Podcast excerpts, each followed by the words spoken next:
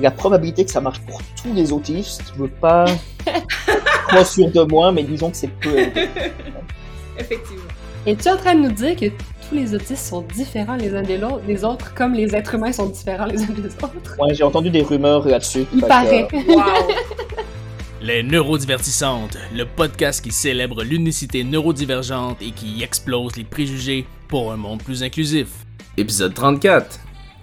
Quel est le lien entre Seigneur des Anneaux et transfert de connaissances? La réponse avec Marc-Olivier Chuleux. Avec vos animatrices Solène Métayer, Fran Deloum et Mélissa Saint-Louis. Accrochez-vous, il y a de l'idée à la minute ici. Bonjour tout le monde, bienvenue à ce nouvel épisode des Neurodivertissantes. Euh, Aujourd'hui, on a un invité, bien oui, euh, Marc-Olivier Chuli. Chule, attends, je me prends... me mélange tout le temps. Je te l'ai demandé juste avant l'épisode en plus. Ah là là. c'est parfait. Marc-Olivier disais-je. Donc, euh, ben, bienvenue parmi nous. Puis on est avec Fran aussi. Merci beaucoup pour de m'inviter aujourd'hui. Oui, allô, moi je suis super excitée, c'est super le fun. J'ai rencontré Marc-Olivier une fois, ça fut une fois vraiment chouette, donc je suis très très emballée à l'idée d'avoir un épisode complet pour apprendre à mieux te connaître. J'aime ça, en plus, tu mets de la pression. Genre, la dernière fois, c'était chouette. Maintenant, je... C'est ma première fois sur un podcast. J'ai un standard maintenant, je m'excuse. Effectivement. Mais euh, Marco, on voulait te jaser parce que ben parce que t'es fort sympathique, premièrement. Euh, et ensuite parce que tu dis plein de choses intéressantes, mais aussi parce que euh, tu es derrière Mieline, euh, qui est quand même fort intéressant dans le monde de, de l'autisme. Donc euh, ben voilà. Ben, super. Je suis là pour répondre à toutes vos questions, donc euh, lâchez-vous loose. Comme je disais avant, pour le bien de vos, vos j'allais dire téléspectateurs, de vos auditeurs, euh, je, je vais juste éviter de chanter, mais à part ça, je suis prêt à, à, à me lancer dans le jeu. Ouais, d'ailleurs, on était très déçus. Je sais. Ouais. Mais bon, on va on va faire avec. On va se contenter, là. Ouais. Désolé, désolé. Ce sera pour la prochaine fois, si jamais. Ah, ah, ça, Ah, hey, ça, je le on retiens. va le retenir. Oui. Fait que peut-être euh, que tu pourrais nous parler un peu de ton parcours parce qu'à la base, tu n'étais pas du tout destiné à l'autisme. Donc euh, voilà, peut-être nous raconter comment t'en es arrivé là. Ouais, bah écoute, euh, moi à la base j'étais intervenant psychosocial. J'ai commencé ça en Suisse. J'ai tra- travaillé plusieurs années à Madagascar. J'ai bougé pas mal. Puis à un moment, moi vraiment, j'étais en intervention. Puis ma réflexion c'était comme ben super, je suis une personne super motivée, mais je me retrouve dans plein de situations où je sais pas quoi faire. Et Mhm. euh, j'étais dans une vision où être intervenant, ben, si t'as des bonnes intentions, puis t'es motivé, tu vas trouver une solution. Puis je me suis trouvé dans des situations où j'étais comme genre, non, euh, c'est pas juste parce que je suis motivé que tout d'un coup, par magie, je comprends ce que c'est que la schizophrénie ou euh, n'importe quelle autre situation qui peut se passer. Fait que j'étais comme, ben super, maintenant il faut que je me lance dans des études pour mieux comprendre. Fait que j'ai choisi de venir au Québec pour me lancer dans la psychoéducation en me disant, le Québec, ils sont super en avance là-dessus. Je suis sûr que là-bas, la recherche et la pratique fonctionnent super bien ensemble. Fait que je suis arrivé ici plein d'optimisme. Et j'ai découvert que c'était pas mal le même bordel que partout. Fait que j'ai fait comme, ah! En fait, dès que dans les sciences sociales, c'est le bordel international. C'est ça. Fait que c'était, c'était, c'était mon moment optimiste quand je suis arrivé. Puis finalement, j'ai fait comme, ah, c'est, c'est, c'est le même problème. Donc, euh, ben, on va essayer de résoudre ce problème. Mais ça a le mérite d'être plus original que face à ta première tempête de neige. Ça aurait pu être ça l'enjeu. Exactement. Non, moi, je faisais partie des gens super contents de ma première tempête de neige, mais super frustrés de mes euh, modules de recherche et de, de ce qu'il y avait dans la publication de li- littérature scientifique. Donc, j'étais une drôle de bestiole quand je suis J'adore. arrivé. Ouais, en même temps, les tempêtes de neige, ça m'avait pas trop te choquer. Tu viens quand même la Suisse. Là. Ouais, mais tu sais, avec l'image qu'on m'avait donnée du Québec à l'époque, genre, il fait moins 50, il y a des chiens et des igloos partout, je, je m'étais quand même inquiété. Mais ça va. Fait que, c'était ça pour la première étape. Moi, je me suis vraiment spécialisé dans un domaine qui s'appelle le transfert de connaissances. Donc, euh, j'ai pas trouvé de meilleure façon de l'expliquer que de se dire, ben tiens, on prend des chercheurs, on prend des intervenants, puis euh, on essaie qu'ils essaient de communiquer ensemble. Euh, fait que moi, je travaillais vraiment là-dedans, puis surtout sur le problème des mauvaises informations. Mhm. Donc, euh, comment est-ce qu'il y avait des informations absolument non fondées ou des interventions qui pouvaient être dangereuses, qui étaient encore utilisées dans la pratique? Et euh, assez naturellement, c'est ça qui m'a mené au domaine de l'autisme parce que Tiens donc. euh, je sais, je j'ai pas trouvé une meilleure façon de dire que le nombre de bullshit au mètre carré était assez élevé. Euh, Oui. fait que je suis rentré là-dedans, j'ai découvert le domaine, j'étais dans une logique de ah bah écoute, super. Le problème, c'est que l'information scientifique n'arrive pas sur le terrain. Donc, Mhm. je vais avec mes deux cofondateurs euh, créer une solution là-dedans. C'était le grand lancement de l'intelligence artificielle. J'étais comme parfait. Et finalement, j'ai réalisé que c'était pas si simple que ça. Que, euh, ça fait plusieurs. Et ouais, donc ça fait plusieurs années qu'on est en co-construction là-dessus. Puis, euh, ben, si vous voulez, je peux euh, rentrer plus en détail sur euh, les nombreuses découvertes qu'on a eu la chance de faire depuis le, le début. Assurément, c'est sûr, sûr, sûr qu'on va en savoir plus. Par contre, pour le bénéfice de notre auditoire, j'ai envie de te demander, tu sais, le transfert de connaissances, c'est une expertise en soi. Est-ce qu'on peut le vulgariser un petit peu? Qu'est-ce que ça implique? Ben, écoute, c'est un domaine qui est super large Mhm. parce que c'est Mhm. il y a plein de domaines. euh, là, je suis en train de finir mon doctorat, puis une des tâches que j'avais à faire, c'était mieux définir le transfert de connaissances. Et la réponse, c'est que c'est horriblement compliqué parce que plus ou moins tous les domaines se sont retrouvés dans la situation où c'est comme, hey, on a des chercheurs, Mhm. on a des gens qui font des choses sur le terrain, puis ils se parlent pas, faut qu'on fasse quelque chose. Fait au début, le transfert de connaissances, c'était vraiment cette logique de, on prend la recherche, on met ça dans des beaux petits documents, puis on donne ça aux intervenants, puis on fait comme, démerdez-vous. Essayez Puis- de comprendre notre langage de fou. Exactement. Parce que, clairement, les gens sur le terrain avaient que ça à faire. Ben oui, Donc, absolument. Donc, étonnamment, les gens ont réalisé que ça marchait pas tant que ça. Donc, à un moment, ils se sont dit, ben, peut-être que si on partait des besoins des gens, ce serait plus pertinent. Fait qu'on est rentré dans un deuxième grand mouvement théorique qui, eux, se basait sur, on va analyser les besoins, puis on va faire des choses qui répondent. Ce qui marche mieux, Mhm. mais toujours pas tant que ça. Alors, on est rentré dans une autre approche qui, elle, était comme, bah, peut-être qu'en fait, ce serait plus simple de juste laisser les gens communiquer entre eux, puis organiser plus de rencontres pour que les gens se parlent directement, plutôt qu'essayer de créer des, des beaux outils. On a testé ça, ça marche des fois, ça marche pas tout le temps. À un moment, on s'est dit, ben, c'est bien que les intervenants et les chercheurs travaillent ensemble, mais faudrait peut-être inclure d'autres personnes là-dedans. Fait qu'il y a eu toute la réflexion sur justement la valeur de la connaissance autre que scientifique, la Mhm. connaissance expérientielle, toutes ces dimensions. Que le transfert de connaissances, c'est ce mélange de tout ça. C'est toutes ces réflexions qui sont les gens savent des choses, des choses qui sont pertinentes et faut que la communauté puisse en bénéficier. Mhm. Et ensuite, comment ça s'inclut dans le- la pratique? Ça dépend. J'ai j'ai pas de meilleure réponse que ça. C'est Ouais, mais comme- c'est la, réponse qu'on adore en recherche, n'est-ce pas? Je pense que c'est celle qu'on disait tout le temps quand j'étais à la maîtrise, c'est Ah, ben ça dépend. C'est Ouais, notre puis- réponse favorite. Puis ça change tout le temps. Tu sais, il y a quelques années, Ouais, mais la notion de podcast comme outil de transfert de connaissances aurait même pas été réfléchie, alors qu'aujourd'hui, ça paraît évident qu'il y a des informations qui circulent comme ça. Mhm. La notion de se dire que quand on parle de neurodiversité, ben, les personnes neurodiverses ont peut-être des connaissances importantes à transmettre. Elles ont peut-être leur mot à dire, c'est fou. Peut-être, Ouais, qui ont une autre expérience, un autre point de vue aussi. c'est ça. Fait vous êtes un bel exemple de transfert de connaissances que je trouve super pertinent aujourd'hui, mais qui aurait même pas été considéré comme tel il y a quelques années. Donc, c'est vraiment un champ en plein mouvement. Ouais, ça évolue encore énormément. Puis ce que je retiens surtout de ton propos, c'est toute la, la, la complexité, le chevauchement de tout ce qu'il y a. Parce que entre la, la notion de connaissance, déjà, qu'est-ce que c'est la connaissance, qu'est-ce que c'est le savoir, le savoir, bon, on va dire, bon, l'expertise technique, le vécu expérientiel, le terrain, il y a tout ça qui vient, puis il y a énormément de parties prenantes. Donc ça devient... euh, c'est comme simpliste, en fait, de parler de juste donner de l'information du point A au point B. C'est impossible de faire un chemin direct. Complètement. C'est et, et c'est, je pense, en grande partie parce que c'est aussi compliqué que ça, et parce qu'il n'y a pas de bonne réponse fondamentalement que j'adore ce domaine. Parce que il n'y a pas une matinée où je, je, je sais que je vais pouvoir passer ma journée sans devoir me remettre en question profondément sur une chose ou une autre. Ça résonne tellement, j'ai eu un frisson. Je tiens à le dire. Genre, je ne, Ouais, mais je en ne fait, c'est- saurais mieux dire. Ouais, mais c'est carrément ça la recherche, en fait. C'est c'est Mm. ça pourquoi on aime autant euh, ce domaine, ce, ce type de d'occupation tous les trois. exact. si je peux juste continuer là-dessus, je, trouve que justement ça vient toucher à quelque chose de, de clé dans la recherche. Euh, puis c'est quelque chose que j'essaie beaucoup d'amener aux gens quand j'arrive en disant je fais mon doctorat puis je suis un chercheur. Ce que les gens ont souvent l'impression, c'est que j'arrive en disant moi je sais des choses.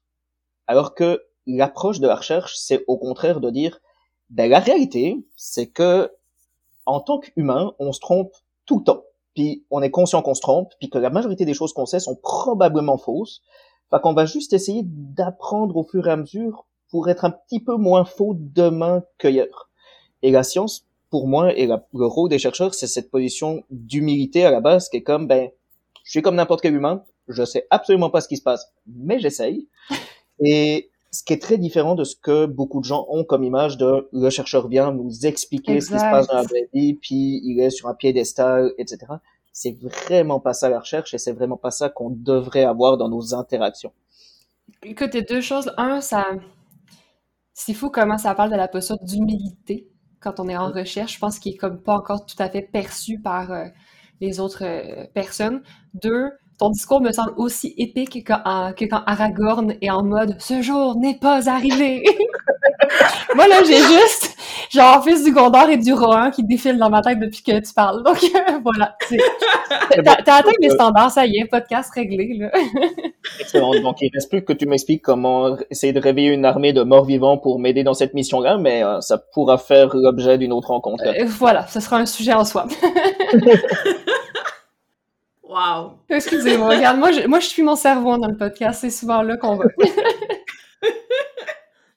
bon, bref, sur ce, cela, est-ce que tu voulais poser une question ou euh, on continue? ben oui, tu disais qu'il y avait quand même des gens qui, euh, qui étaient avec toi dans, une, dans cette aventure-là qu'est Mioline, peut-être nous parler d'un mm-hmm. de tout ça. Parce que quand même, c'est toi qu'on a invité, mais on, les aime aussi, tes, euh, conformateurs, ben, c'est ça, au tout début, quand on a commencer à créer Myoline, notre optique, c'était vraiment centré sur l'information scientifique. Euh, mhm. On se disait, my God, il y a tellement de publications qui sont faites chaque jour, c'est impossible à suivre, faut qu'on trouve des solutions, et pour pouvoir faire ça, ben, il y avait moi qui venais du domaine de la psychoéducation, puis j'avais rencontré Marise Bonenfant, qui elle vient du domaine des sciences de l'information, donc elle était un peu de l'autre côté, moi j'étais de ceux qui étaient comme, on a besoin d'informations, Pierre était du côté, ben, j'ai de l'information, mais je sais pas comment vous le transmettre. Et euh, François Monet, qui lui vient du génie logiciel, et c'était justement au moment où on commençait de voir que l'intelligence artificielle pouvait aider dans ce transfert-là. Mm-hmm. Donc avec nos trois expertises, on était comme, je pense qu'on a de quoi créer quelque chose qui nous permettait de prendre ces informations scientifiques puis les amener sur le terrain.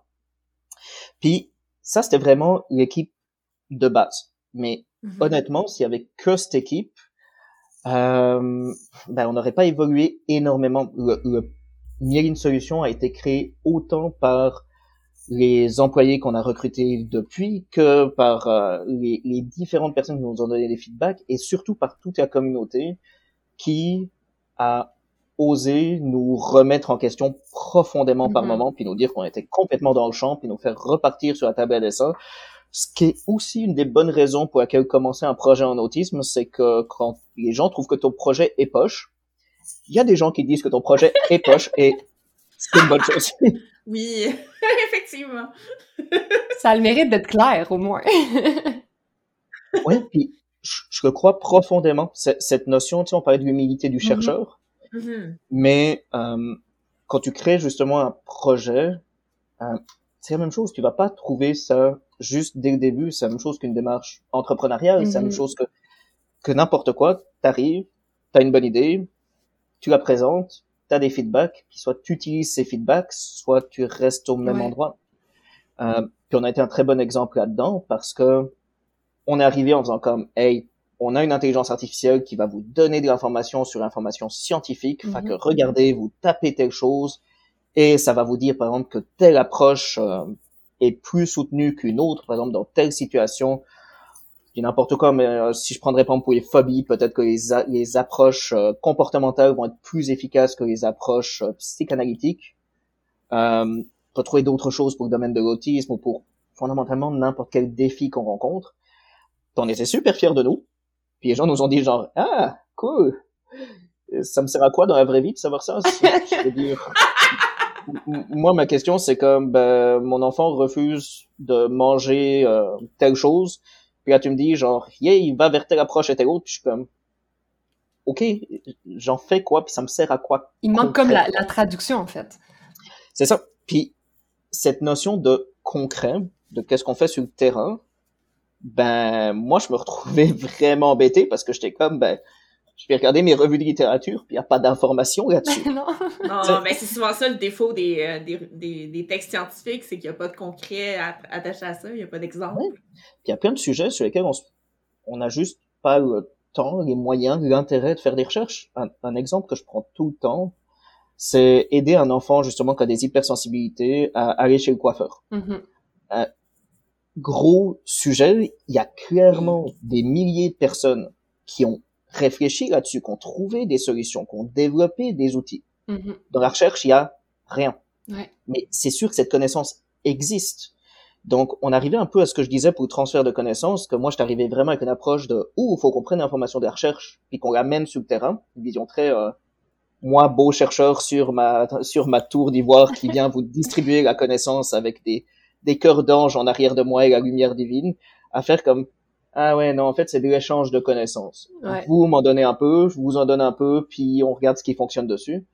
Puis ça a vraiment changé l'approche Mhm. qu'on avait de ben on est là pour amener de l'information à on est là pour organiser de l'information puis essayer de sélectionner là-dedans. Sacré changement de posture. Puis tu vois, ça, ça me fait penser euh, cet enjeu du coiffeur. Je me souviens tellement d'avoir vu une vidéo de, sur TikTok à un moment donné d'une mère qui avait filmé son enfant avec le, les stratégies que le coiffeur mettait en place. Puis c'est, c'en est une forme de savoir qui a été transposée, une forme de stratégie qui, qui est absolument pas légitimée d'une certaine façon, mais pourtant qui est bel et bien là.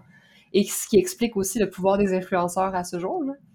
Clairement. Oui, mais c'est d'ailleurs pour ça que tout le, le, succès de tous les groupes Facebook et compagnie, où est-ce que les gens vont échanger leurs trucs, puis du quotidien. Tu sais, oui, ça peut être appuyé par la recherche, mais à la base, c'est des trucs très concrets, très basiques. Genre, j'ai trouvé, euh, je pense à Aspimob, par exemple, sur euh, Facebook, qui, euh, qui dit, ben, j'ai trouvé euh, tel outil dans tel magasin, puis ça fonctionne bien avec mes enfants. Euh, c'est ça, c'est ça dont on a besoin au quotidien. Ouais. Puis, je pense que tu touches justement un peu le, le point qui nous énervait là-dedans, c'est que d'un côté, on avait des informations de recherche, mm -hmm. Puis d'un côté, on avait justement des groupes Facebook ou autres dans lesquels il y avait énormément d'informations expérientielles. Mm -hmm. Il n'y avait aucun lien entre les deux. Puis nous, on s'est dit, ben, ce qu'il faut, c'est essayer de créer un espace où les gens peuvent s'échanger des outils, mais dans lesquels il y a des critères de qualité, que ça puisse te dire, ah ben, vous avez développé tes outils, cool, il y a des gens qui l'utilisent déjà puis ça a l'air de marcher. Mm -hmm. Il y a des personnes qui ont qui ont utilisé puis qui ont donné leur feedback. Il y a des recherches sur des choses similaires donc ça peut être pertinent pour vous. En gros, créer un peu cet espace d'échange mais avec une garantie de sécurité ouais. dedans. Presque tu t'es frappé au euh, fameux principe de jamais, tu sais, rien sans nous, rien sur nous sans nous finalement, de nothing about us without us. Tu sais, c'est, il faut absolument parler de, de, de notre point de vue parce que sinon c'est, tu parlais de la tour d'ivoire, mais c'est un peu ça. Mm -hmm. Oui, com complètement. Puis, puis je dois reconnaître, ça a vraiment fait changer aussi mon approche de la co-construction, dans le sens où, au tout début, j'étais beaucoup dans une logique de, OK, je vais consulter, prendre des données, puis on va re-réfléchir là-dessus, puis on va venir avec une nouvelle version.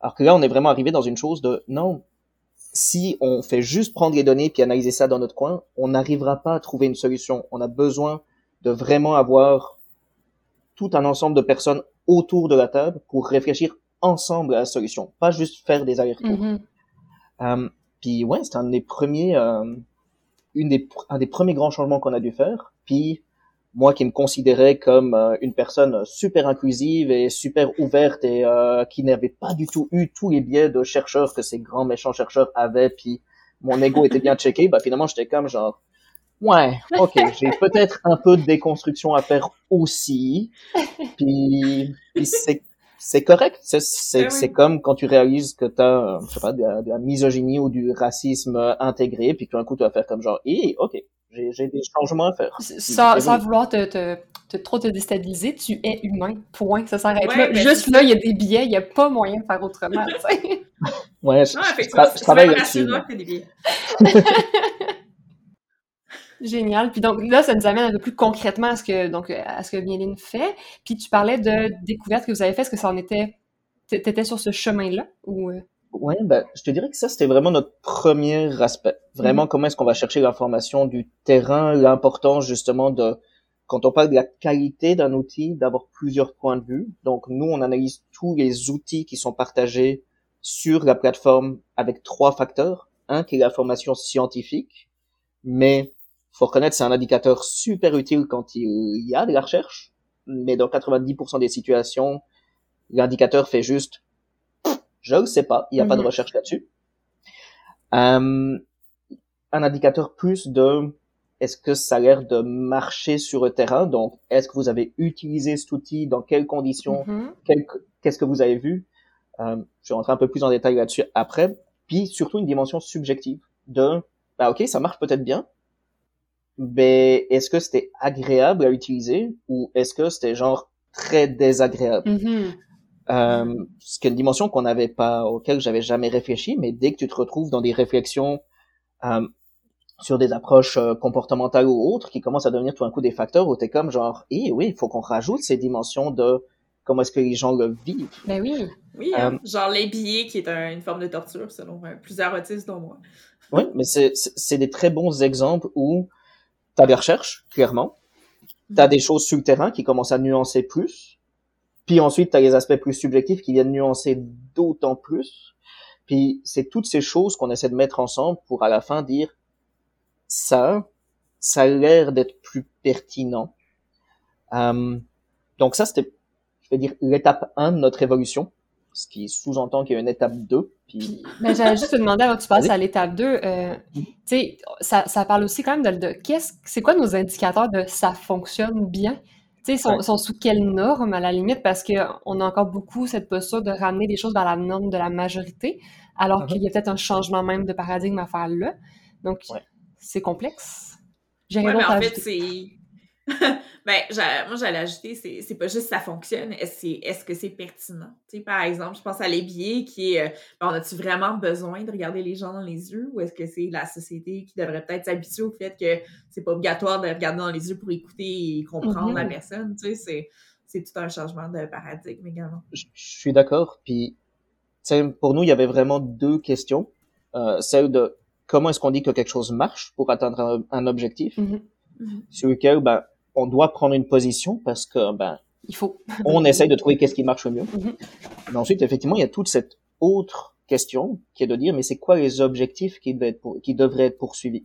Mhm. C'est extrêmement compliqué. Pour le moment, notre logique, ça a toujours été ben, on est dans une vision d'empowerment, donc à moins que ce soit quelque chose de dangereux, on va pas vous dire ce que vous devriez faire, mais c'est sûr qu'il y a des réflexions éthiques à avoir là-dessus qui sont qui sont majeures et qui restent encore extrêmement ouvertes sur d'ailleurs le rôle de la, la- le milieu de la santé mentale au sens large. C'est quoi qu'on vise, c'est être fonctionnel, c'est être heureux, c'est être normal, whatever that means. Là, peut-être avant de passer à l'étape 2, je me rends compte qu'on n'a pas vraiment décrit ce qu'est myéline. Et ça serait peut-être. On le fait comme en parce de que- fond, puis tantôt, c'est ça. Oui, c'est ça. Mais tu sais, nous autres, on le sait. Puis je- d'ailleurs, j'ai été une des testeuses de, de votre, de votre application. Mais euh, ça serait peut-être bien de le décrire pour notre auditoire qui n'a aucune idée de la fabuleuse chose qu'est ma- qu'est myéline. Donc, euh, Euh, en Vas-y. fait, ça s'est divisé en deux. Euh, Je vais appeler ça produit. On est une entreprise avec une mission sociale, mais c'est ce qu'on a développé en tant qu'application. Fait que le premier, c'est Mylene. Donc, c'est vraiment des portails d'information sur lesquels une communauté peut proposer des outils. Et nous, avec nos outils d'intelligence artificielle, ce qu'on essaie de faire, c'est de lier tous ces outils à l'information scientifique, de lier entre eux pour pouvoir justement avoir de plus en plus d'informations sur qu'est-ce qui est pertinent quand. Donc, si par exemple tu mets un nouveau tableau d'émulation pour aider, je sais pas, je crée un tableau d'émulation pour me motiver à mettre mes chaussettes chaque jour pendant le confinement parce que j'ai pas envie.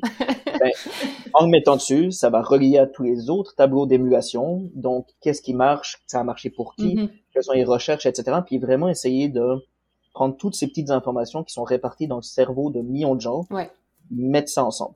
Puis c'est accessible. Là, on est en train d'en développer, on en a développé un pendant le COVID, qui était justement COVID et autisme parce que Mhm. tout le monde réagissait à la crise, donc l'information était répartie partout. Un qui est plus en milieu scolaire, puis on est en train de développer, euh, ben, en fait, on va commencer prochainement à développer un portail général sur l'autisme. On a reçu une subvention de recherche pour ça avec plusieurs collaborateurs.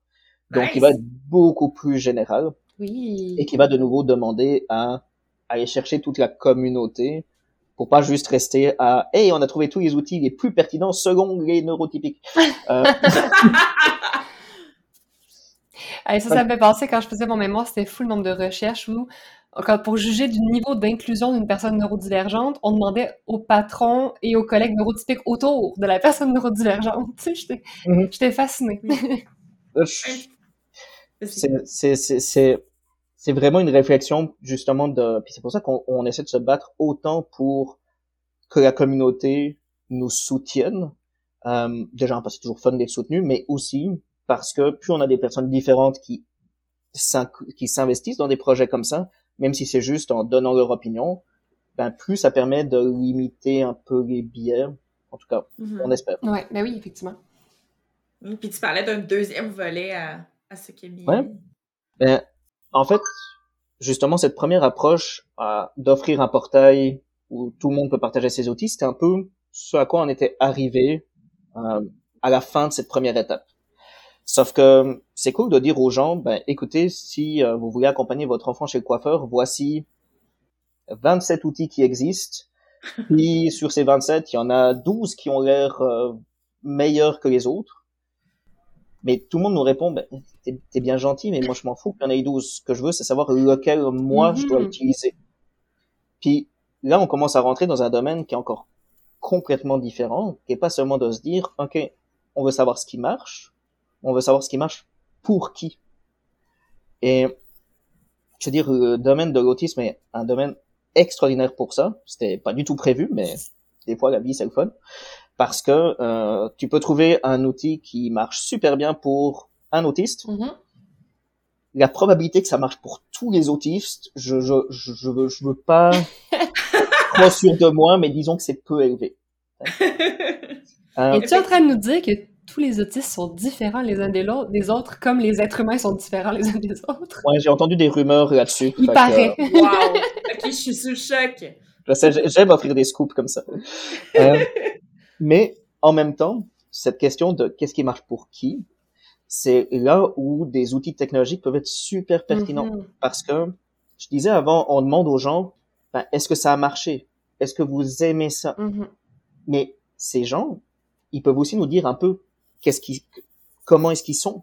Est-ce que c'est une femme qui l'a dit ou un homme? Est-ce que c'était en milieu universitaire ou à la maternelle? Est-ce que c'est une personne qui est en milieu urbain ou pas? Est-ce on, on peut utiliser ces données-là si les gens veulent les partager Évidemment, on n'est pas là pour piller les données des gens, mais si les gens les partagent, ça veut dire que plus tard, si quelqu'un nous demande un outil qui soit pertinent, puis qu'on sait que c'est une femme en milieu urbain, en Mhm. milieu universitaire, ben, on sait qu'on peut lui proposer voici les outils qui ont marché le mieux pour des gens comme toi. Similaire, ouais, voilà. OK. Exactement. Et, et ça, je trouve ça oui. extraordinaire parce que tout d'un coup, non seulement on, on- on se partage la connaissance, mais on peut aider des gens comme nous, Mhm. ou différents de nous, et, et je trouve ça, j'adore ça. Bref, je, je, comme vous voyez, je suis un peu passionné par mon truc, hein, mais Tant mieux. J'adore. Ouais, c'est quand même idéal. Ouais, puis on arrive à la per- personnalisation, de se dire, ah, ok, t'as un diagnostic d'autisme, mais t'as aussi un diagnostic de TDAH, et t'as aussi d'autres caractéristiques que tes diagnostics, ce qui fait que tu es une personne unique, ce qui fait que on doit te donner des recommandations uniques pour toi, et qui seront différentes des recommandations qu'on ferait pour n'importe qui d'autre. Et Mhm. ensuite, toi, ce que tu peux faire, c'est essayer si ça marche.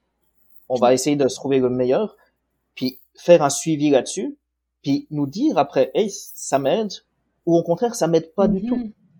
Et cette notion de commencer à faire des suivis, ben ça c'est le deuxième outil qu'on a développé, pour le moment qui s'appelle Synapsy parce qu'on était en pleine pandémie puis qu'on est nul pour trouver des noms, mais qui va changer de nom, qui sera moins compliqué à dire, euh, mais qui est vraiment dans cette optique de, ok, vous avez trouvé un outil qui vous semble pertinent, ben maintenant on le met en application, Mhm. puis ça peut être vous, ça peut être les gens autour de vous.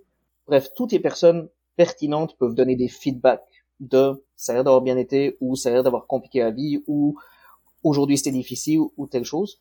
Et au fur et à mesure, ben, on peut donner des recommandations qui sont de plus en plus pertinentes.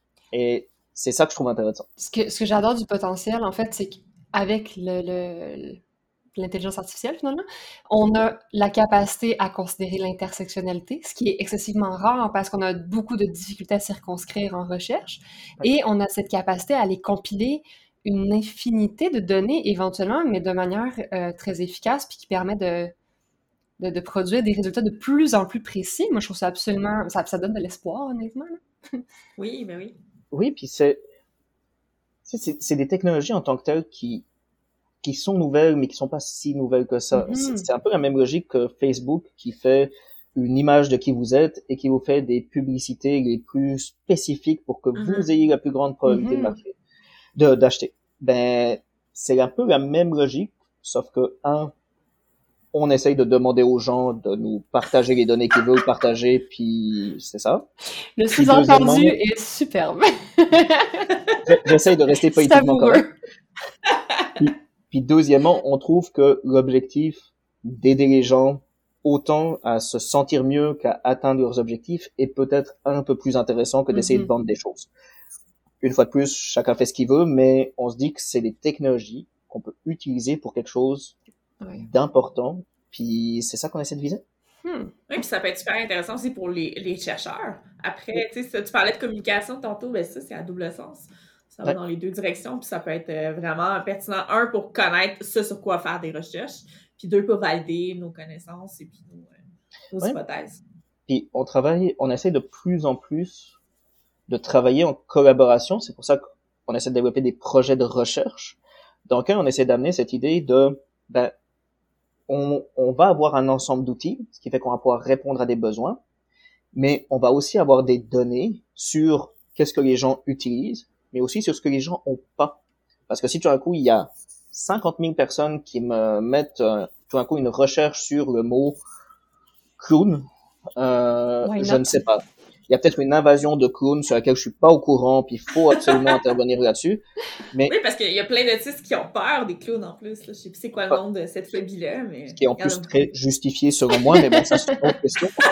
Mais mais ça nous permet de voir, oh, il y a des besoins qui émergent, euh, même si on ne demande pas aux gens. Mm c'est juste un comportement de oh j'ai besoin de ça, je cherche, je trouve pas.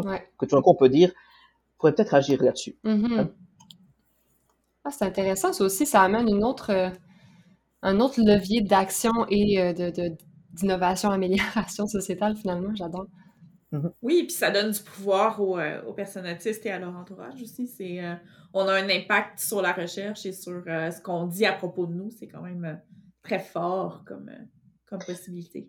Ouais, puis ça c'est pas pour rien que notre une de nos valeurs phares, c'est celle de l'empowerment. J'ai jamais trouvé une traduction française. Pouvoir d'agir.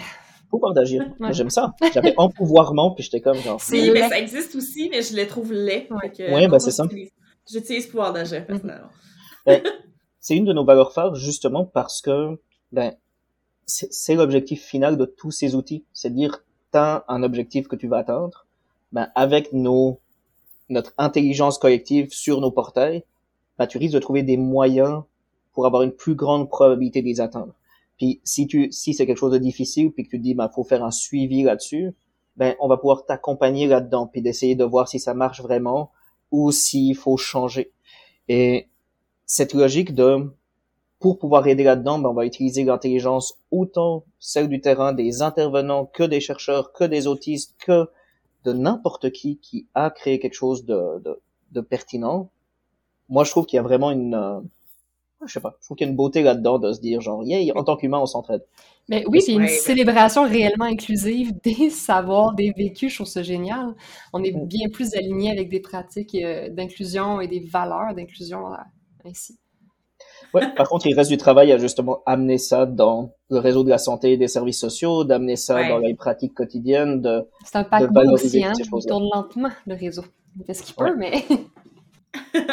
oui, puis il faut aussi l'intégrer euh, aux pratiques des, autistes, et de penser, ah, moi, petit autiste, je vais aller sur euh, partager mon savoir et, mes, mm-hmm. mon expérience. C'est pas forcément... Euh, puis, des fois, je trouve qu'il faut aussi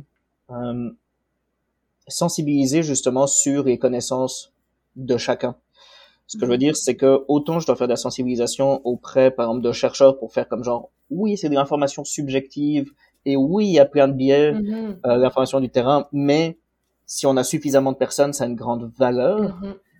que parfois je dois sensibiliser sur la science, de dire oui, aujourd'hui la science dit que par exemple c'est telle thérapie qu'on doit utiliser dans telle situation et tu es pas d'accord et ça risque d'évoluer avec le temps. Mais la science c'est un processus qui avance petit à petit, donc Ouais. ça se peut qu'elle soit fausse aujourd'hui. Pas besoin de jeter toute la science d'un seul coup, mais juste Mhm. aider à la faire évoluer. C'est Oui, puis Ouais. quand on parle de notre expérience à nous, notre échantillon, ben oui, ça peut sonner faux, mais à un moment donné, il faut donner aussi à la science qu'elle va cumuler beaucoup plus de données que ce que notre, re- notre vécu anecdotique nous permet. Mais je comprends que nous, 100% de notre échantillon dit que ça fait pas de sens, mais ça veut pas Mhm. dire qu'il n'y a pas au-delà de ce que nous, on a vécu.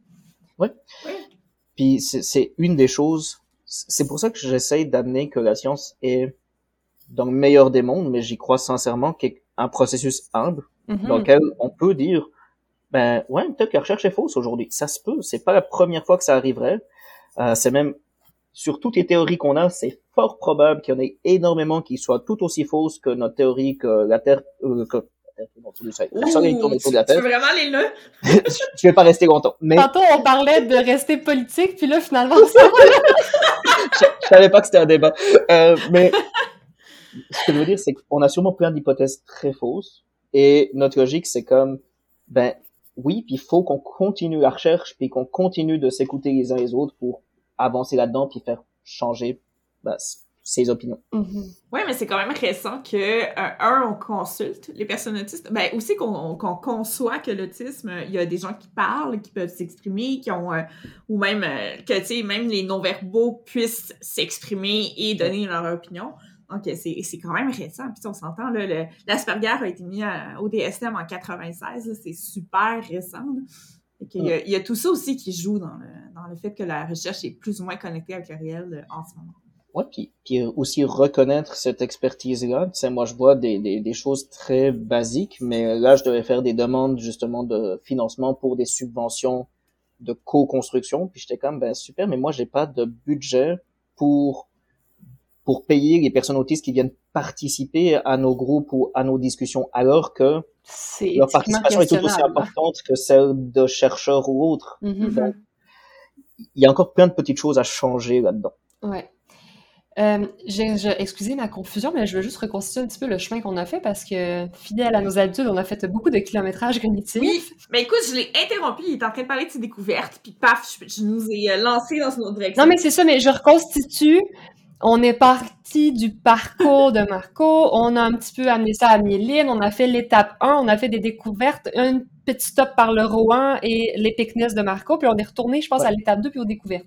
Mais on est à peu près là, hein, exact? Ouais, mais ça, on t'est rendu à, la deuxième découverte. Ben, En fait, l'étape 1, c'était vraiment quitter cette, euh, ce, ce monde où l'information scientifique est la seule vérité, puis Mhm. commencer à rentrer vraiment dans un échange d'informations, ce qui a amené à la création de notre premier produit qui s'appelle MyLink. Voilà. Puis l'étape 2, c'était vraiment cette notion de la personnalisation, puis de commencer à faire des suivis personnalisés, puis de commencer à vraiment dire, OK, une personne, ne, on peut pas donner une recommandation de voici ce qui va marcher, mais on doit toujours dire qu'est-ce qui va marcher pour qui, dans quelle situation. Ça, c'est ce qui Mhm. nous a amené à notre deuxième produit qui, Mhm. lui, est Synapsy. Euh, et c'est pas mal là qu'on en est. C'est ça. Donc là, on a fait une belle synthèse. C'est merveilleux en plus. Merci. Ouais, mais il faut en faire avec nous autres parce que sinon ça, ça va dans, dans tous les sens. Mais oui, ça permet aussi pour l'auditoire de mieux suivre. Oui, mais oui, quand même. Donc, les découvertes. Est-ce que vous avez découvert autre chose dans votre euh, cheminement? Euh, moi, je te dirais qu'une découverte qui a peut-être pas un rapport direct, mais euh, c'est vraiment la. On a une équipe extrêmement neurodiverse. Oui.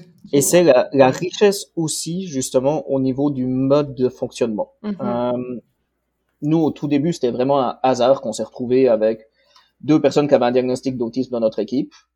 Puis finalement, on a fait comme genre, hey, en fait, euh, à force de dire qu'il faudrait euh, tous travailler ensemble, on pourrait peut-être être des exemples là-dedans. Puis Hmm. finalement, un peu, sans vraiment qu'on ait fait des efforts là-dessus, on est dans une équipe qui est extrêmement neurodiverse avec les défis que ça peut avoir par moment. Mais je réalise aussi que personnellement, en tant qu'entreprise, en tant qu'organisation, en tant qu'humain, ça nous apporte énormément. Fait que, euh, Ouais, ça c'est aussi une dimension que je dirais j'ai appris plus d'un point de vue personnel. Ah, on aime ça, mais c'est ce qu'on prend depuis le début dans notre podcast. Donc, c'est le fun que tu le confirmes. Parce que nous, on peut bien, on peut bien prêcher ça, mais de, de dire que ça, ça, se peut et ça existe. Oui, puis de euh, l'amener sans la version euh, nécessairement ultra romancée de ouais, on est super neurodivers comme équipe, donc on est toujours créatif puis toujours innovant. Donc, euh, non, ça vient que c'est défis, ça vient avec l'adaptation, la traduction, etc. Ben, surtout dans le milieu technologique, il y a cette vision de oh, vous engagez des autistes parce qu'ils sont tous bons en informatique. ah oui, tellement. euh, non, on engage des autistes parce que on a des postes à pourvoir, qu'on regarde les candidats, puis que pour nous, c'est ni un facteur positif ni négatif, puis ça se trouve que c'est les personnes les plus compétentes. Mais, mais oui, le nombre de stéréotypes à passer, euh, je parle de l'autisme, mais ça pourrait être sur plus ou moins n'importe quel diagnostic ou autre caractéristique ou autre, euh, il y a vraiment encore du travail là-dedans. Oui, parce qu'on est vraiment dans un, une société qui a besoin, ce besoin de catégoriser. Hein, donc, euh, on, on, est dans le mode, on veut être inclusif, donc là, on va créer des espèces de silos ou des l'autiste typique ou l'autiste idéal, le TDAH idéal, genre des espèces de, de personas, et on construit nos initiatives et nos pratiques autour de ces personnes-là. Donc, on se retrouve à pas réellement inclusif parce que dès que la personne n'a pas de diagnostic ou a moindrement des traits plus légers ou masque de manière efficace, ou bref, ne correspond pas à nos critères de ce qu'une personne neurodivergente devrait être, on, on, met comme plus les bonnes, les mêmes adaptations en place. Alors que si on était vraiment posture d'inclusion, comme vous faites avec euh, on serait juste comme, ben, ceci est un fait, puis on accueille les gens tels qu'ils sont, puis on travaille du mieux qu'on peut avec ce que les gens préfèrent faire, puis c'est tout. Ce que tu décris, Fran, c'est de l'intégration, c'est pas vraiment de l'inclusion. Donc, c'est pas parce que tu as, justement l'espèce de, standard où tu dois, où la personne autiste, par exemple, doit se, se, mouler, euh, ben ça, c'est de l'intégration. C'est pas du tout de l'inclusion et encore moins d'inclusivité. Euh, donc, euh, c'est pas mieux et c'est assez rétrograde, en fait. Mm-hmm. Puis, honnêtement, en plus, je trouve ce qui, ce qui nuit énormément là-dedans, c'est justement à force qu'on a une image d'un ensemble de diagnostics, ça nous empêche de, de ben, justement nous adapter à l'unicité de chacun. Je, Par exemple, moi, j'avais aucune, enfin l'image que j'avais de l'autisme, c'était l'image de de ce que j'avais vu sur un autiste qui avait besoin de pas mal d'accompagnement et chez les hommes. Fait que moi, le jour où on m'a parlé de autisme féminin, j'étais mm-hmm. comme ah ben, j'ai pas d'exemple. Puis ça correspondait vraiment pas à l'image que j'avais à la base. Et j'ai vraiment vu l'effort que ça m'a pris de changer cette boîte-là, même si, une fois de plus, je pense que je suis quelqu'un d'ouvert et que j'étais sûr que j'avais pas de boîte. Tout d'un coup, j'étais comme genre, ah ben non, finalement, j'en ai une. euh, puis je vois des gens qui doivent faire la même chose quand je leur dis que moi j'ai un trouble d'anxiété généralisée, puis ils sont comme mais voyons, tu fais des TEDx et des présentations et tu participes à des podcasts avec des gens qui sont effrayants. Comment aussi? Non, mais j'allais dire, en plus, ouais, c'est ça. On parlait tantôt, euh, d'ailleurs, c'est une des étoiles filantes que j'avais pas réussi à attraper dans ma tête, mais je la revois. Euh, on parlait tantôt de, tu sais, que la science se trompe des fois, mais je pense que c'est au-delà de se tromper, c'est la, la, démarche itérative, tu sais. On a eu besoin de mm-hmm. passer par des silos, des cases pour se rendre compte que finalement, on peut pas s'arrêter là. Tu sais, là, on parle de l'autisme au féminin, mais encore là, on est dans une perspective très, très binaire. Donc là, ramène l'intersectionnalité, ramène euh, la, la la notion du genre comme une construction, la pluralité des genres. Mhm. Puis là, on se rend bien compte que ben, si en plus on se dit, ben là, toi, t'es euh, à ma correspondance une femme, toi à ma correspondance un homme, puis j'applique le filtre autiste qui te convient, on est encore limité. Donc, il faut encore aller se donner la place de euh, faire euh, du chevauchement, puis de recroiser, puis de l'intersectionnalité. Donc, c'est d'autant plus mhm. complexe, mais d'autant plus riche. Puis plus on va se permettre de voir cette réalité-là telle qu'elle est, parce que c'est pas parce qu'on la nie qu'elle n'existe pas qu'on va être capable d'avancer. Puis je trouve que c'est une réflexion qui est encore plus pertinente à avoir maintenant. C'est en dehors de toutes les évolutions sociales qui sont en train de se passer, mais simplement à cause de l'évolution technologique mm-hmm. aussi. Mm-hmm. Euh, l'intelligence artificielle nous pose plein de questions parce que euh, puis nous, on utilise l'intelligence artificielle pour pouvoir justement se dire ah ben ça, ça a l'air de marcher pour des gens qui te ressemblent, donc on va te suggérer telle chose, ou cet outil ressemble à un autre, mm-hmm. donc on va essayer de les mettre ensemble. Mais l'intelligence artificielle, ce que ça fait, c'est que ça automatise ce que des humains font. Ça, ça crée pas grand chose de neuf, mais on fait des choses intelligentes, elle observe, elle fait comme, hey, je peux faire pareil. oui, euh, puis elle utilise nos biais aussi, c'est ça le problème. Exactement. Maintenant, c'est la question de, est-ce que ce qu'on lui montre, est-ce qu'on lui enseigne, c'est quelque chose qui va amener vers plus de de reconnaissance des différences, de plus d'équilibre, de plus d'égalité, ou est-ce que au contraire, on lui enseigne des biais, puis finalement ça vient empirer la situation. On a eu des exemples majeurs là-dessus, par exemple, où des, euh, des intelligences artificielles qui devaient donner des peines de prison pour automatiser, bah, donnaient des peines beaucoup plus élevées pour des personnes euh, afro-américaines que pour des personnes caucasiennes. Puis t'es comme, yay, on a réussi à faire une intelligence artificielle raciste. euh, oui, effectivement. Il y a des grosses réflexions là-dessus. Hmm. C'est fascinant, puis je trouve ça difficile, parce que je vois le temps qui passe, et en bonne germaine du temps, je trouve ça difficile de pas ouvrir le sujet qui est tellement pertinent, puis ça m'amène à plein de réflexions mais à, teneur euh, plus transhumaniste, euh, plus philosophique, mais il faut se ramener, donc ramenons-nous! fait que là, si on revient à notre micro-échelle, donc euh, Marco, Mieline, tu nous avais parlé un petit peu tantôt, ben, je pense, je sais pas si c'est ça que t'effleurais quand tu disais qu'il y avait un projet qui s'en venait, ou si... Oui, effectivement, je parlais qu'on avait des développements qui s'en venaient prochainement. le plus important, c'est justement depuis le début qu'on a été créé, un de nos objectifs, c'était de pouvoir créer un portail général sur l'autisme. Parce que, puis, en fait, notre objectif est beaucoup plus large que ça, mais c'est plus facile de motiver des gens et de créer des projets si tu utilises une boîte. Mm -hmm. la boîte de l'autisme est une bonne boîte pour commencer. mais ensuite, pour pouvoir essayer de faire quelque chose comme ça, qui est quand même relativement ambitieux, on devait faire d'autres preuves avant. Donc c'est pour ça qu'au tout début, on a commencé par la petite boîte de autisme et Covid, qui était très spécifique, et on a attendu au milieu scolaire, et là, enfin, après euh, quoi, quatre ans, bientôt cinq ans d'existence, on arrive à créer le portail qu'on veut développer. On a la chance de le développer autant avec des organismes de recherche qu'avec des OSBL, qu'avec des milieux de pratique et autres. Je peux pas donner leur nom encore parce que ça n'a pas encore été euh, officiel, donc euh, je laisse quand même un peu de suspense. Mm-hmm. Mais c'est une une étape qu'on va pouvoir commencer cette année, qui est vraiment un moment que nous, on trouve clé, et dans lequel, ben, nous, on va travailler en tout cas très fort pour essayer d'amener la communauté au sens large à s'impliquer. Ensuite, je sais que dire s'impliquer, euh, alors qu'on est tous brûlés mm-hmm. après genre, les années qu'on a passées, ça peut être assez facile de dire genre ah, ah fuck it, j'ai pas envie de m'impliquer dans un truc de plus. Je comprends, je fais pareil, mais c'est vraiment juste d'inviter les gens à donner leur opinion. Puis j'essaye de faire passer ce message que quand on vous demande de nous dire est-ce que ça vous plaît ou pas, vous avez le droit de nous dire que ça vous plaît pas du tout, puis que ce qu'on fait c'est n'importe quoi, puis qu'il faut qu'on retourne sur notre table à dessin, puis qu'on recommence.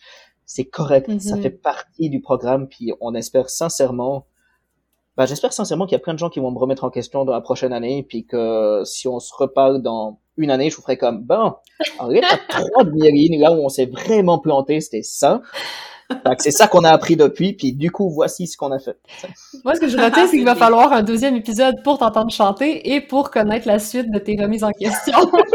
c'est bon, on va juste attendre suffisamment pour que je puisse m'entraîner un peu. Je fais, euh, Bon, ben, t'as un devoir, là. Céline, est-ce qu'on a d'autres questions pour, euh, pour Marc-Olivier aujourd'hui?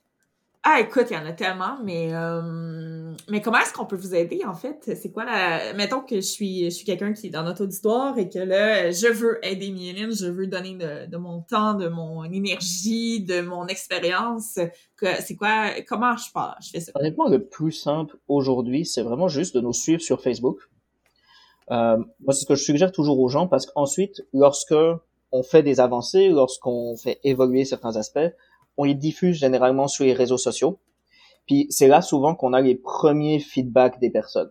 Ensuite, c'est sûr, si quelqu'un se dit non, non, moi j'ai envie de m'investir beaucoup plus, c'est toujours possible de nous envoyer un email, de nous écrire directement à notre page ou autre, mais simplement chercher Marine Autisme, qui est vraiment la partie où on va développer le portail sur l'autisme. Euh, je pense que c'est l'endroit qui est le plus pertinent. Puis si jamais il y a quelqu'un qui se dit oh my god j'ai envie d'aider mais je sais pas quoi faire, euh, je suis une personne quand même relativement parlable, je crois, donc il y a toujours la possibilité de m'envoyer un message. Oui, on confirme, euh, vraiment très sympathique, euh, ça, se passe bien. il n'y a pas de test. Ensuite, il y aura genre une voix off qui fera comme, et à ce moment, elle, elle lui mentait. Ben moi, je suis autiste, je m'en peux. C'est gros préjugé, là.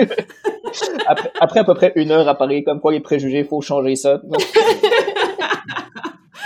Oui. Excellent. Donc, vraiment, Mais- Facebook. Donc, nous, on va mettre, on va partager le lien aussi. Oui, ben dans oui. l'épisode, là. Hey, on n'a pas une question triviale, mais quand même que ça- qui est amusante. Que veut dire Mieline? D'où ça vient, ce nom-là? Je le sais, mais Mhm. C'est intéressant. Pour le Ben, en fait- de l'auditoire. Ben Oui. oui, c'est ça. Puis tout le monde nous demande, euh, parce que c'est comme genre, voyons, comme je disais, on n'est pas super bon pour trouver des noms, ils sont comme, ok, c'est nouveau un truc de chercheur. Mais Non, mais Mieline, c'est super significatif.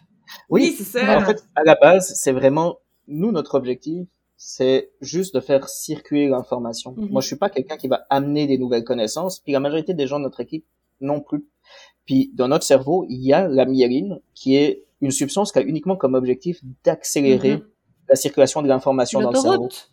Oui. Puis moi, je trouve ça super beau parce que les neurones font leur job. Mhm. C'est la connaissance se crée, se développe. Il y a plein de gens intelligents qui créent des choses. La myéline a vraiment juste comme but d'être là puis de faire comme genre, yay, vous êtes tous hot, parlez plus ensemble. C'est vraiment l'approche qu'on essaye d'avoir. Euh, là, on est en train de changer le nom de, de- justement de, de nos portails pour Mylin, M-Y-L-I-N, parce que les gens étaient comme genre, ah, ah, mais les anglophones, ils comprennent pas myéline, il y a trop de voyelles ou autre. Fait qu'on essaie de s'internationaliser, parce que il semblerait qu'il n'y a pas que des autistes dans le monde francophone, puis que ça peut être pertinent d'utiliser la connaissance euh, générale. Euh, fait que c'est ça que ça veut dire. Ça vient vraiment de cette optique de accélérons la circulation de l'information. D'accord. Donc, moi, ce que je comprends, c'est qu'on doit arrêter de, de, de vous appeler Mieline, euh, Solène et moi, et de commencer à dire Myline, finalement.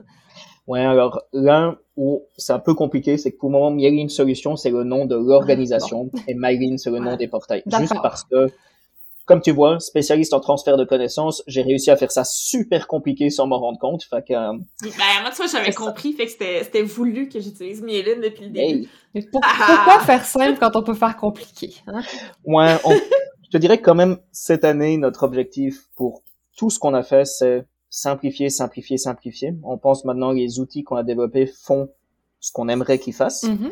même s'il y a encore des améliorations qu'on veut faire, un fil d'actualité pour savoir quand il y a des nouveaux outils qui sortent, des notifications, des choses comme ça. Mais cette année, surtout, notre objectif, c'est rendre ça simple. Mhm. On veut pas Accessible, que- ouais. Puis, puis on veut pas être un outil qui va aider que les gens qui ont déjà le plus de facilité Mhm. à trouver de l'information. C'est euh, Ben oui, effectivement. Extraordinaire. Cool. Puis là, on parlait Ouais, donc... Euh, d'autres questions? ben, en fait, moi, j'a- j'a- j'allais faire la conclusion tranquillement parce que le temps fait qu'on est là, on n'a pas le choix. Tu as mon autorisation. Yay! Ben, J'ai surtout l'autorisation du chronomètre, je dirais. je me la suis auto-octroyée. Hey, moi mon pouvoir. Ah, ok, oui, pardon. Solène m'a légalement approuvé pour la fin de cet épisode, donc je l'amorce. Préparez-vous à la descente, mesdames et messieurs. Remontez vos cabarets et redressez vos sièges. Euh, tout ça pour dire que je suis en train d'oublier ce que j'allais dire. Ok, bon. Là, on parlait de suivre Mieline, donc sur Facebook. Est-ce que toi, cofondateur, cofondatrice, est-ce que, en tant que personne, vous êtes actif sur les réseaux sociaux? Est-ce que vous êtes des personnes qu'on suit ou on passe vraiment par la plateforme? Euh, Oui, on est actif sur les réseaux sociaux, que ce soit sur euh, LinkedIn, Facebook, euh, Twitter. ok. Je te, je te dirais que de façon générale, c'est toujours plus facile de passer par la plateforme. Ok.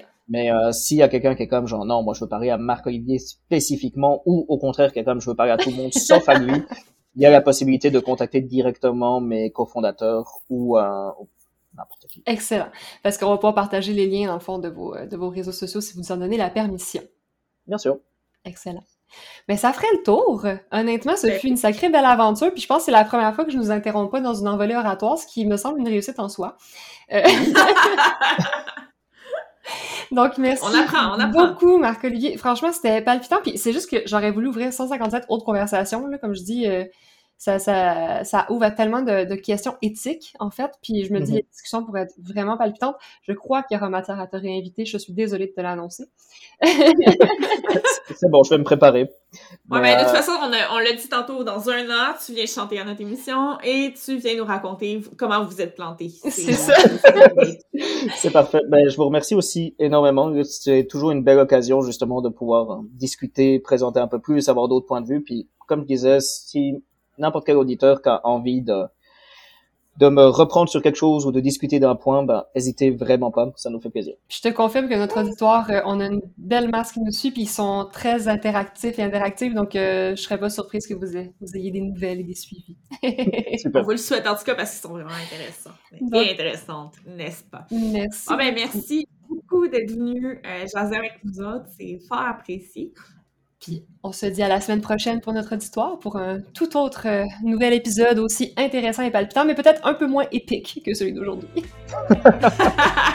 Puis à toi, marc on dit à bientôt parce que c'est là qu'on va se jaser.